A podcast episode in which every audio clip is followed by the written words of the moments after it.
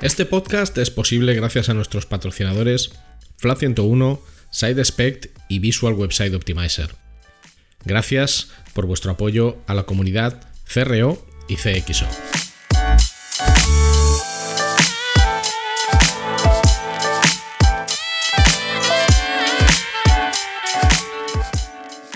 Hola, mi nombre es Ricardo Tallar y estás escuchando CRO Café, el podcast de referencia en CRO, que son las siglas de Conversion Rate Optimization, y también el podcast de referencia en CXO, que son las siglas de Customer Experience Optimization, y en diseño y optimización de productos y servicios digitales. Aquí hablamos sobre nuestro trabajo como profesionales digitales con el objetivo de compartir, entretener y aprender, a veces en solitario, y a veces con la mejor compañía de otros profesionales que pasan por este podcast. Yo estoy delante del micro, pero detrás está Luis Miguel Ferrer, que es quien hace que cuando escuches esto todo se oiga estupendo y fantástico. No le vas a oír, pero él es sin duda alguna el hormigón y el pegamento de este podcast. Gracias por tu tiempo y tu interés. Puedes preguntar lo que quieras o sugerir invitados o hacer cualquier comentario escribiéndome a través de mis redes sociales. Arroba rtallar, r t a y a r en Twitter e Instagram o a través de LinkedIn buscando mi nombre, Ricardo Tallar, y estaré encantado de leer tu opinión, mensaje, comentario o lo que sea. Y ahora vamos a disfrutar del podcast.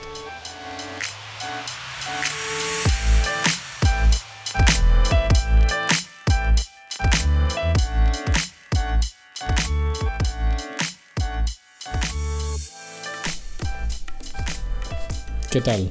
¿Cómo estás? Eres una persona bienvenida a este nuevo episodio de CRO Café en español. Hoy vamos a hablar de cuáles son... Es un, es un episodio que hago en realidad por una pregunta que recibo con bastante frecuencia desde hace muchos años, que es la típica pregunta de, oye Ricardo, yo tengo un e-commerce o tengo un negocio digital, pero bueno, hoy nos vamos a centrar en e-commerce, yo tengo un e-commerce, ¿qué debería testar en mi página de producto? Bueno, a ver, testar se pueden testar muchas cosas, literalmente se puede testar todo. Otra cosa es que tenga sentido hacer un test sobre un elemento o no. Eso viene del análisis, que es otro proceso que toda persona que tiene un negocio digital debería hacer antes. Pero bueno, no vamos a entrar en ese follón. Una pregunta muy habitual es, ¿qué tengo que testar? ¿Qué tengo que testar en una página de producto para probar versiones nuevas y ver qué tal funciona? Así que he dicho, bueno, vamos a hacer un episodio sobre esto. ¿Qué se puede testar en una página de un e-commerce? Y de esto vamos a hablar hoy, de cuáles son los puntos principales de testing en una página de un e-commerce. Así que, ya sabes, coge tu bebida favorita, coge tu Sprite con Larios Rosé, o tu mangaroca con piña o tu cuantro con zumo de naranja. Búscate un rincón interesante o una actividad crucial, tipo fregar los platos o salir a correr mientras escuchas este podcast y vamos a por ello. Bueno, en primer lugar hay que decir que no podemos tratar a todos los e-commerce de la misma manera, porque hay muchísimas diferencias. Al final un e-commerce es cualquier negocio digital que comercializa un producto o un servicio y tú desde tu casa pagas y recibes ese producto o ese servicio. Si compras un producto como por ejemplo puede ser un ratón, eh, un ratón tecnológico me refiero, bueno, pues entras en la típica web de cualquier player que vende electrónica de consumo, compras un ratón, pagas por él a través de una pasarela de pago y en 24, 48, 72 horas recibes el ratón en tu casa. Si lo que compras es un servicio, como puede ser una suscripción tipo Netflix, Amazon Prime, Disney Plus, etc., contratas el servicio, pagas por él y automáticamente recibes un usuario y una contraseña para empezar a disfrutarlo pues, en un formato de, de SaaS, de software as a service. Hay mucho, mucho e-commerce. Vamos a centrarnos en los e-commerce que venden productos. Dentro de los e-commerce que venden productos, también deberíamos diferenciar entre aquellos e-commerce que venden los productos de otros, lo que podríamos calificar como un marketplace, y aquellos e-commerce que venden sus propios productos. Claro, cuando tú vendes los productos de otros y vendes, por ejemplo, legos o botellas de vino o productos de electrónica de consumo, como el ratón del que hablábamos antes, compites con muchísima gente que tiene un modelo de negocio muy similar al tuyo, donde la profundidad de catálogo es un valor eh, muy alto y generalmente detrás va el precio. Es decir, si yo tengo muy claro que me quiero comprar unas zapatillas de fútbol de una determinada marca y modelo y en una talla, es bastante probable que lo que incline la balanza en mi decisión sea o bien el precio o bien eh, la facilidad eh, en el servicio, en cuánto tiempo lo voy a recibir y luego ya pues otras variables de confianza, ¿no? Pues que sea la tienda, que sea el e-commerce de una tienda que existe físicamente a la que puedo ir si tengo un problema, este tipo de cosas. Tenemos los marketplaces y tenemos los e-commerce que venden sus propios productos, ¿vale? Productos que han fabricado ellos o que fabrican ellos eh, única y exclusivamente que no se pueden comercializar en ningún otro sitio. Entonces, bueno, hay diferencias significativas. Además de esto, nada tiene que ver vender una botella de vino con vender un vestido de fiesta. Si vendes una botella de vino pues evidentemente hay que hacer hincapié en una serie de elementos y si vendes un vestido de fiesta en otros. Siempre tenemos que intentar en las páginas de producto hacer hincapié en los elementos que nos sirven para disipar los principales miedos, incertidumbres y dudas de los posibles clientes. Esto que llamamos FUD, Food, por sus siglas en inglés, Fears, Uncertainties and Doubts. Vamos a ver qué podemos, qué podemos testar en una página de producto de un e-commerce random, un e-commerce general. En primer lugar, hay algo que suele tener un protagonismo muy grande en cualquier página de producto, que es el elemento visual que representa el producto. Generalmente ese elemento visual es una foto. Generalmente, no siempre.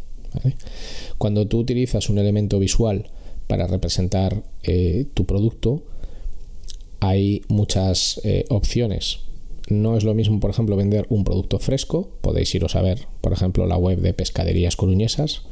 Es una pescadería de Madrid que vende online.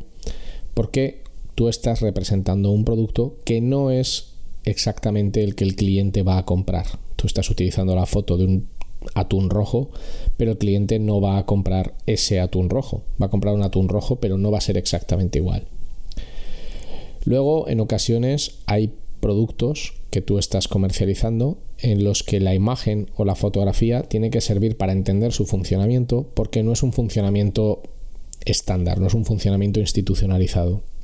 Si tú, por ejemplo, te estás comprando un ratón, pues hoy en día todos sabemos cómo funciona un ratón, cómo se conecta y qué utilidad tiene. Si estás vendiendo un dispositivo médico en tu e-commerce, como puede ser el caso, por ejemplo, de Mobut, Em, que es un proyecto en el que nosotros trabajamos y a mí me gusta hablar de proyectos que conozco bien y no me gusta poner ejemplos de grandes players de e-commerce. Pero si tienes que vender un producto del que se tiene que entender cómo funciona porque no tiene un uso habitual, pues tus elementos visuales deberían de ayudar a entender cómo funciona ese producto. Por ejemplo, fotografías en las que el producto está siendo empleado en contexto de uso. Luego tienes productos que están orientados a targets muy, muy específicos. Pues, por ejemplo, lo que hacen marcas como G-Best que comercializan eh, suplementos vitamínicos para gamers y eso marca mucho el tono visual que utilizas.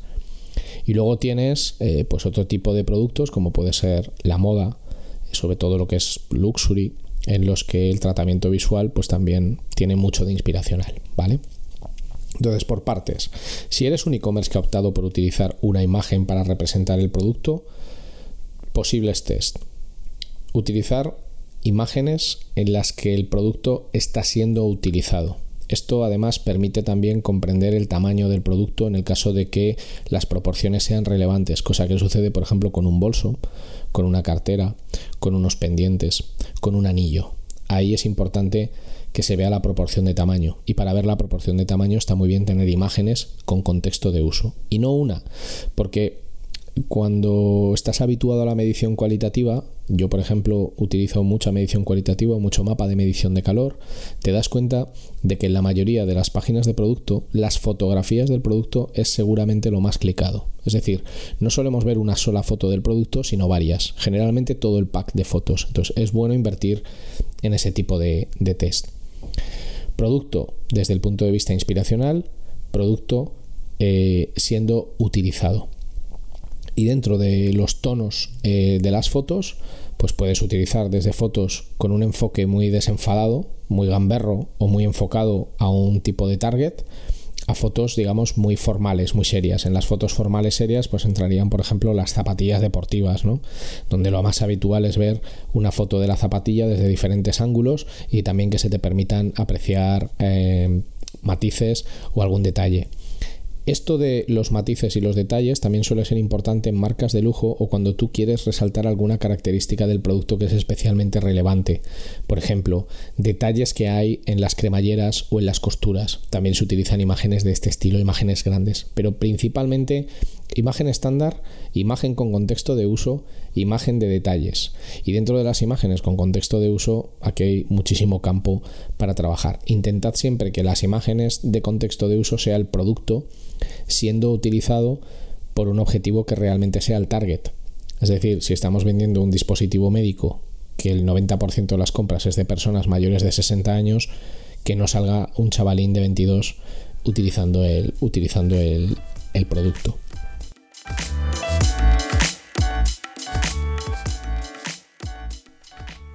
No te vayas, no te vayas, que solo es un anuncio y es muy corto.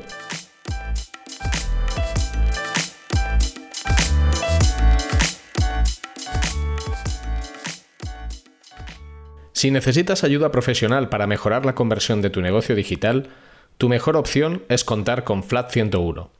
En Flat 101 somos especialistas en el diseño, desarrollo y optimización de servicios y productos digitales y podemos darte soporte en todas las áreas técnicas que intervienen en la conversión. Más de 15 años de experiencia profesional en más de 500 proyectos de conversión para multinacionales y startups a tu servicio, con el mejor equipo de profesionales CRO que vas a encontrar. El resultado nos importa y el cómo conseguirlo también. En FLA 101 estamos listos para ayudarte.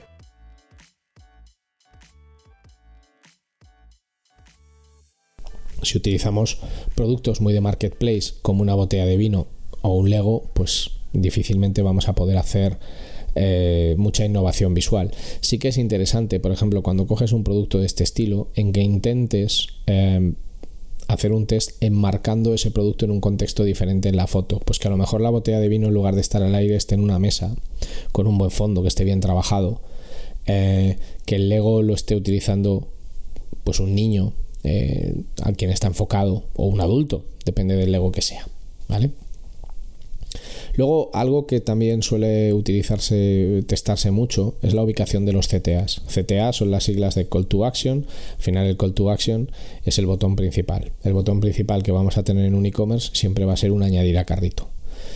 Hay una recomendación estándar que es que el CTA esté en lo que se conoce como above the fold en inglés, que es eh, por encima del pliegue. Es decir, que esté en la superficie que nosotros podemos ver de la pantalla sin necesidad de hacer scroll que el CTA esté visible.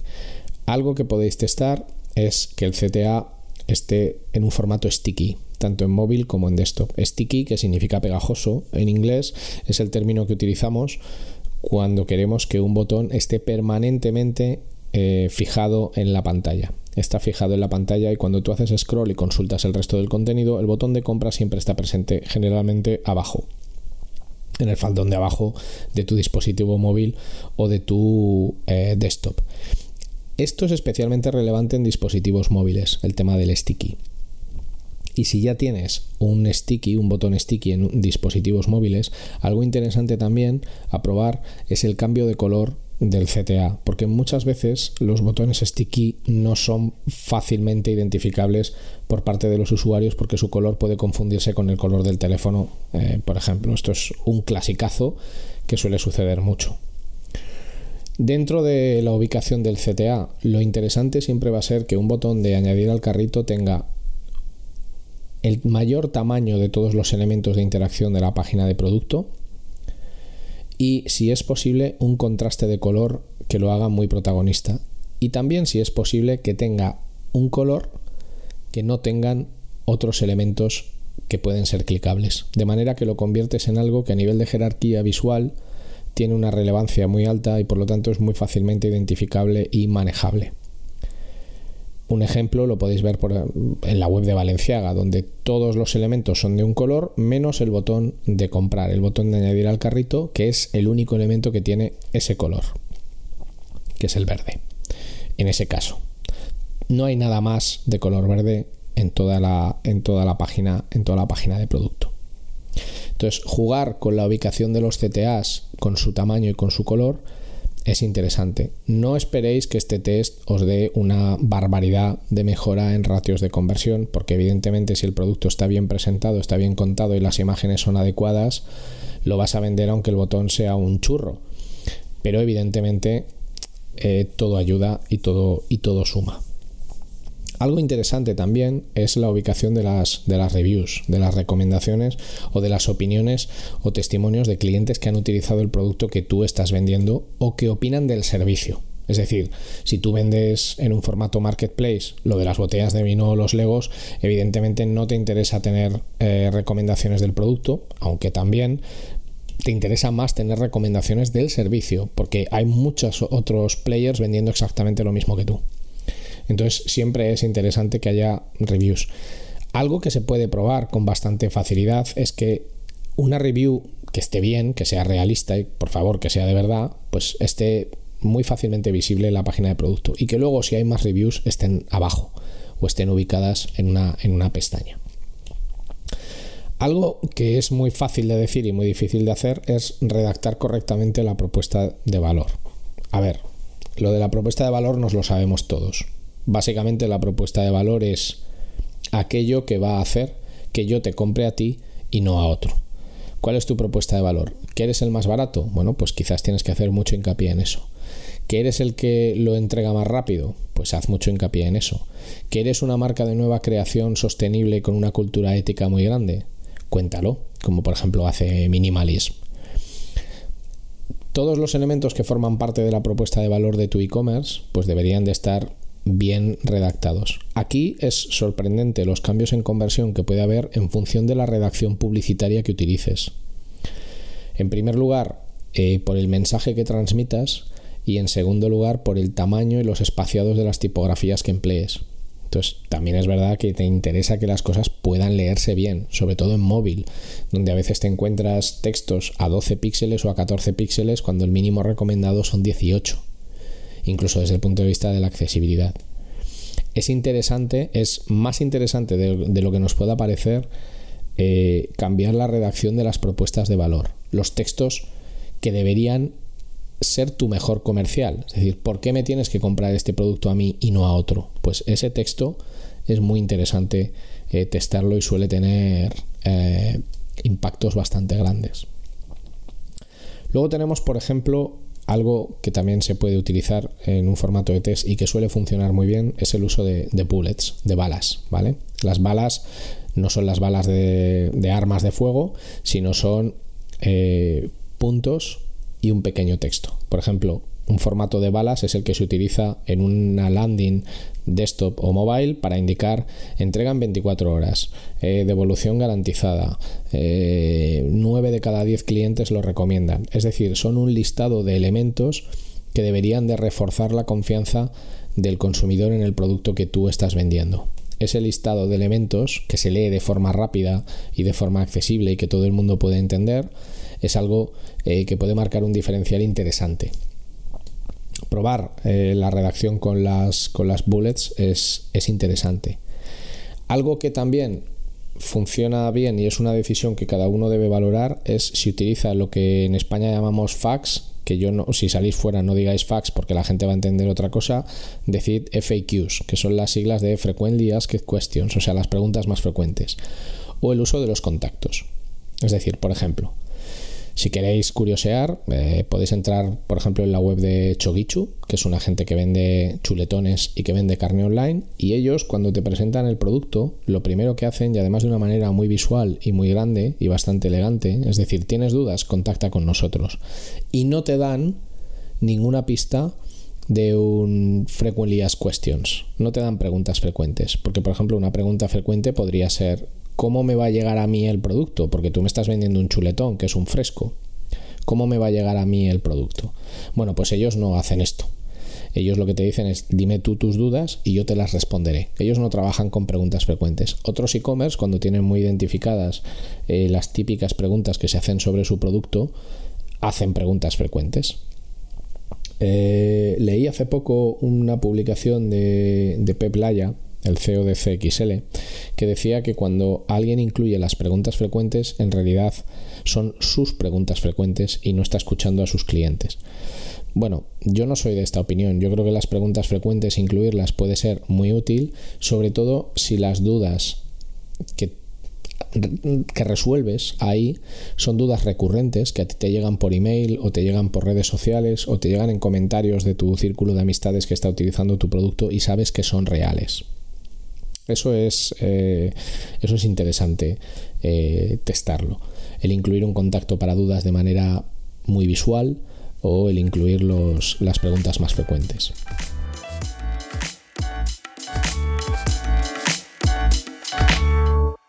Will this work?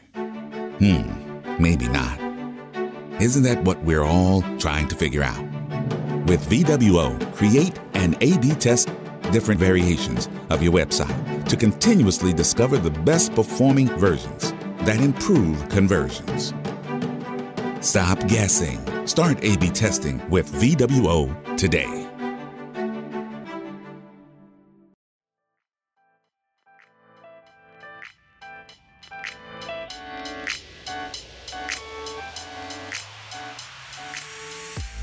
Luego es muy interesante también testar el manejo de la escasez. Es decir, hay productos en los que nunca hay manejo de escasez, nunca se te indica si hay o no hay stock. Hay otros en los que se te indica producto en stock, simplemente. Otros en los que se utilizan códigos de colores. Producto en stock en verde. Eh, stock limitado en amarillo. Últimas unidades en rojo. Y por supuesto hay quien también coloca directamente el número de unidades que quedan en stock del producto que estás comprando. La escasez al final es un driver de conversión clásico. O sea, todos valoramos las cosas en función de los casas que son. Cuando tú estás viendo una página de producto y ves que de un producto hay 748 unidades, pues mucha prisa no tienes en comprarlo. Sin embargo, si te dicen que quedan dos, independientemente de que ese dato sea real o no, siempre te queda la duda de si eso es cierto y empieza, te empieza a entrar picor, picorcillo, ¿no? De bueno, a ver si me voy a quedar sin esto. Eh, en ocasiones es cierto, en ocasiones no lo es. A mí me parece especialmente interesante hacer test con la presentación de escasez en el formato de stock disponible color verde, stock limitado color amarillo y últimas unidades color rojo. No te compromete a un número concreto, por favor si lo utilizamos que sea verdad, y es un indicador también eh, bastante interesante. Del mismo modo que si te has quedado sin stock, algo interesante es indicar cuándo volverá a haber stock disponible y probar a incluir también un, campo de email para que te dejen el email y cuando recibas ese stock puedas avisarle y así tienes una, una microconversión. La escasez, eh, aparte de, las variables de stock, puede gestionarse de otras muchas formas. Pues ya sabéis, eh, me quedan 25 horas y 37 minutos de vigencia de esta oferta, etcétera. Luego, sobre todo, si te mueves en que tu propuesta de valor es el precio, porque lo que vendes ya lo venden otros muchos players, el manejo del precio es, es crítico. También lo es si tienes tu propio producto, pero por ejemplo manejas precios medios altos. Un producto eh, de salud con el que yo he trabajado, que no puedo citar, tenía un precio de unos 1.700 euros. Claro, cuando tú dices que el precio es de 1.700 euros, la relación precio-valor queda muy descompensada porque el precio de hecho es, limitante, no todo el mundo puede pagar 1.700 eh, euros. Entonces el precio puede llegar a ser limitante. ¿Qué probamos en este caso? Bueno, pues lo que probamos fue incluir opciones de fragmentación de pago, como puede ser Secura, como puede ser Aplázame, como puede ser Klarna, como puede ser Oney o como puede ser incluso Cofidis. Eh, entidades y aplicaciones que te permiten incluir fórmulas de pago fraccionado. Cuando dejas de decir que el precio es de 1.700 euros y que el precio mes es de 130, la percepción de valor y de precio también cambia. Esto es muy interesante testarlo. Aparte de esto, lo que es muy interesante es testar todas las posibilidades que os ocurran se os ocurran, perdón, sobre cómo presentar el precio. Puedes utilizar el heurístico de anclaje, en el que básicamente lo que haces es decir que el precio original era X, el que realmente sea, por favor, no usemos estos trucos sucios. El precio original era de 350 euros, tachado, y ahora mismo el precio es de 295. Y además a esto le añades pues un criterio de escasez que también sea real, pues que este precio es para las 50 unidades que tengo a día de hoy o stock disponible. También daros cuenta de que en muchas ocasiones el precio es un elemento que suele ser tratado en muchísimos e-commerce de manera chiquitita, no se ve bien e incluso en ocasiones ni, parece estar por encima del pliegue, ¿vale? Entonces es interesante eh, jugar, eh, jugar con el precio y también contextualizarlo. Este precio incluye dos puntos y todo lo que está incluido en el precio que tu cliente va a pagar por tu producto o por tu servicio. Algo interesante también a testar son los selectores. Sobre todo los selectores se utilizan, por ejemplo, cuando alguien quiere seleccionar la talla de un zapato y despliega el típico selector en el que aparecen las tallas o utiliza un selector para su año de nacimiento. Hacer test y experimentos con los selectores es especialmente relevante en móvil. Seguro que tú estás ahí escuchándome y le has dado alguna vez a un selector de país y España no era España, era Spain, con lo que está al final del selector de país y has tenido que recorrer ciento y pico países hasta llegar a Spain. Y además ese selector que has abierto en tu móvil luego no se ha cerrado bien o ha generado otros problemas de interacción. Es interesante probar eh, formatos de selectores que permitan las selecciones más ágiles y rápidas eh, posibles. Em, ¿Qué cosas más se pueden probar? Bueno, muchísimas más. Puedes probar eh, la utilización de badge o de chapas, ¿vale? O sea, badge escrito, chapa en, español. Pues al final, en un determinado producto, no en todos, por favor, pues que es el top seller. Si lo es, el más visitado el último mes, el mejor valorado. O sea, todos estos elementos suelen ayudar a, eh, a generar confianza. Eh, algo interesante también es la inclusión de, una wishlist. O sea, las wishlists o las, o las listas de deseos son formatos de navegación en los e-commerce por sí mismos. Tú vas navegando por un e-commerce, un e-commerce con mucha profundidad de catálogo, como pueda ser MediaMark o como pueda ser Decathlon o como pueda ser cualquier marca de moda de, de Inditex, y un wishlist lo que te permite es ir añadiendo aquellas cosas que te han gustado. Y luego tú te vas a la wishlist y ves de todo lo que te ha gustado qué es lo que te vas a comprar. Pero por lo menos ya tienes agrupados todos esos elementos eh, de una manera sencilla. Voy a terminar, podría seguir con muchísimas cosas, pero voy a terminar con, dos cosas, ¿vale? La primera es eh, ofrecer en la primera parte que hemos hablado de los elementos visuales, ofrecer elementos visuales que reflejen realmente al arquetipo de usuario al que te diriges. Es decir, tú vendes camisetas. Un ejemplo fantástico es el de T-Public. Tú vendes camisetas. Pues si vendes camisetas, piensa que en principio cualquier persona es compradora posible de una camiseta. Por lo tanto, no te vayas a un arquetipo físico estándar.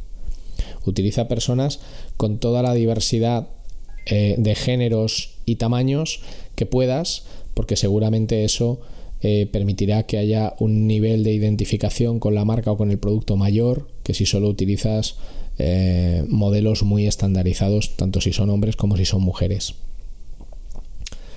Esto se utiliza muchísimo también para hacer la representación de las tallas. Si tú colocas a una persona de metro 75 y 90 kilos de peso con una de tus camisetas como modelo, es perfecto porque hay muchas personas de ese tamaño y de ese peso que seguramente podrían comprar tus camisetas. Indica eh, cuánto mide, cuánto pesa, si quieres, eso es lo que hace T-Public, indique cuánto mide y cuánto pesa y qué talla de la camiseta está llevando. Ellos lo, gestionan muy bien y es un ejemplo buenísimo.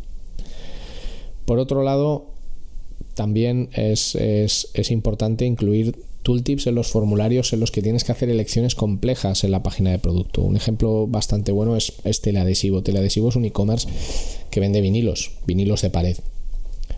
Claro, cuando vendes vinilos, a la hora de seleccionar el producto tienes que elegir el tamaño, porque un mismo vinilo puede tener 15 centímetros de ancho o un metro y medio. Tienes que elegir el tamaño, tienes que elegir el color, tienes que elegir el material, tienes que elegir una serie de cosas que no son elecciones habituales en un e-commerce.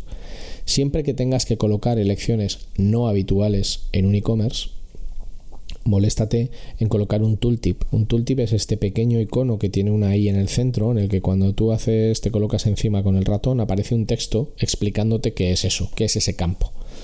Entonces, colocar un tooltip encima de tamaño. Eh, piensa que el tamaño que vas a escoger es el que finalmente tendrá el vinilo. El tamaño que estamos utilizando en la foto es XYZ. Todo este tipo de cosas son interesantes. ¿Qué más cosas podemos testar? Pues por ejemplo, mensajes persuasivos. O sea, al final no nos olvidemos que cuando nosotros trabajamos con una página de producto, yo siempre he pensado en las páginas de producto como cajas de galletas. La caja de galletas, sobre todo las que se enfocan a los niños, tienen dos dimensiones. El mensaje enfocado al niño, que es el del animalito de la caja de galletas, el de qué ricas están, esto es fantástico, la mejor galleta que vas a comer en tu vida, corre, corre, vuela, vuela, que la galleta esta te va a enamorar. Y luego está eh, la dimensión del, del padre o de la madre, que es la información nutricional, que suele estar por detrás de la caja todas las páginas de productos son una caja de galletas, con un lado eh, persuasivo, inspiracional y con un lado informacional. Entonces no descuidemos el equilibrio de esas dos cosas. Los mensajes persuasivos pueden funcionar muy bien y conviene eh, mm, incluirlos. No te pases eh, de caspa ni de generalidad, pero es interesante probarlos. Y algo, si os gusta el riesgo interesante de probar, son los mensajes rupturistas. Grandes copies a tamaños muy grandes, mayores, en medio de la página de producto, que lanzan un mensaje generalmente eh, transgresor, tipo eh, la mejor camiseta que vas a comprar en tu vida.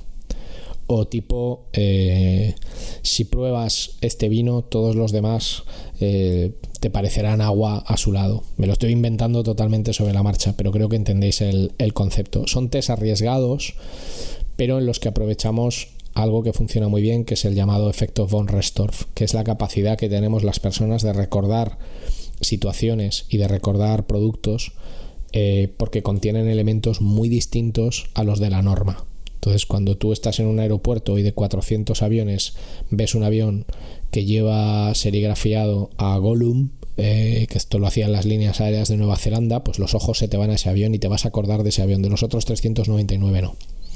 Esto hacerlo con mensajes y con algunos elementos visuales rupturistas con mucho contraste de color eh, puede ser un tema bastante interesante.